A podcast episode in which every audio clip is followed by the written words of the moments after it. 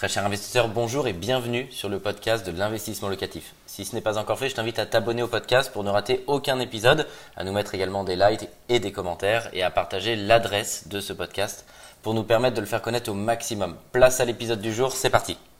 Quelles sont les différentes assurances qu'il faut souscrire lors d'un investissement locatif.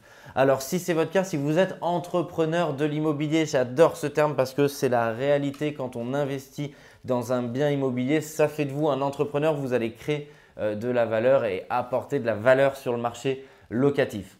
Alors en 1, vous allez tout d'abord souscrire à une offre de prêt puisque la plupart du temps, bien entendu, c'est l'intérêt de l'immobilier, vous allez emprunter pour pouvoir acheter euh, le bien immobilier. Et donc vous allez avoir une première assurance qui est à l'intérieur de ce prêt immobilier. Alors qu'est-ce que c'est exactement cette assurance pour que vous puissiez comprendre les grandes lignes?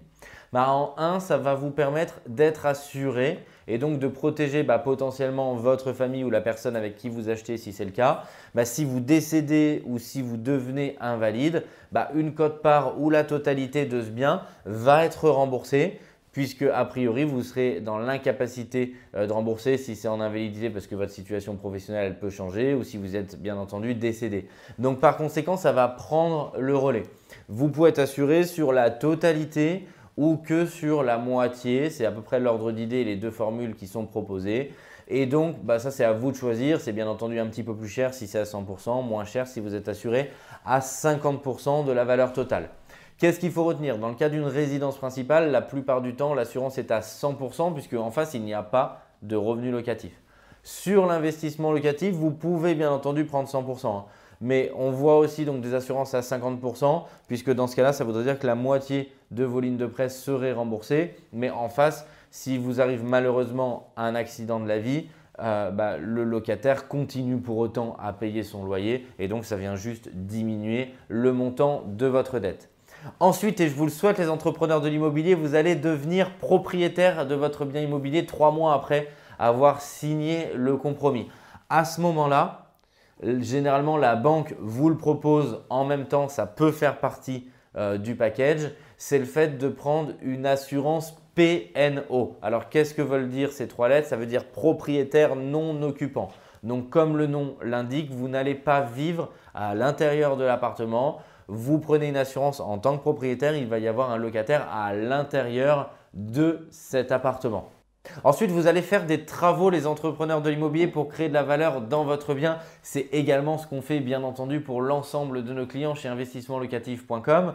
À ce moment-là, vous passez généralement par une société tout corps d'état. Je vous invite, bien entendu, à vérifier que cette société dispose d'une assurance décennale. Ça veut dire que vos travaux vont être couverts pendant 10 ans sur tout ce qui est le gros œuvre et une assurance de responsabilité civile. Donc c'est important quand vous signez le devis, vérifiez que l'artisan détient bien et à jour ces deux assurances de manière à débuter vos travaux sereinement. Ensuite, vous allez louer votre appartement. Lors de la location, votre locataire, il faudra également le vérifier si vous faites la location en direct. Sinon, euh, c'est l'agence immobilière qui va s'occuper bien entendu de vérifier euh, tous ces documents avant l'entrée dans le logement. Une assurance habitation, ça va permettre à votre locataire également d'être couvert s'il y a un incendie, s'il y a le feu à l'intérieur, donc tout ce qu'on appelle vraiment des, des très gros désordres, c'est le socle commun d'assurance. Et donc, ça va vous permettre de faire entrer votre locataire sereinement dans votre investissement locatif. Il existe bien entendu plein d'autres types d'assurances. Vous pouvez prendre des assurances loyers impayés euh, sur le dossier de votre locataire. Il existe des assurances vacances locatives.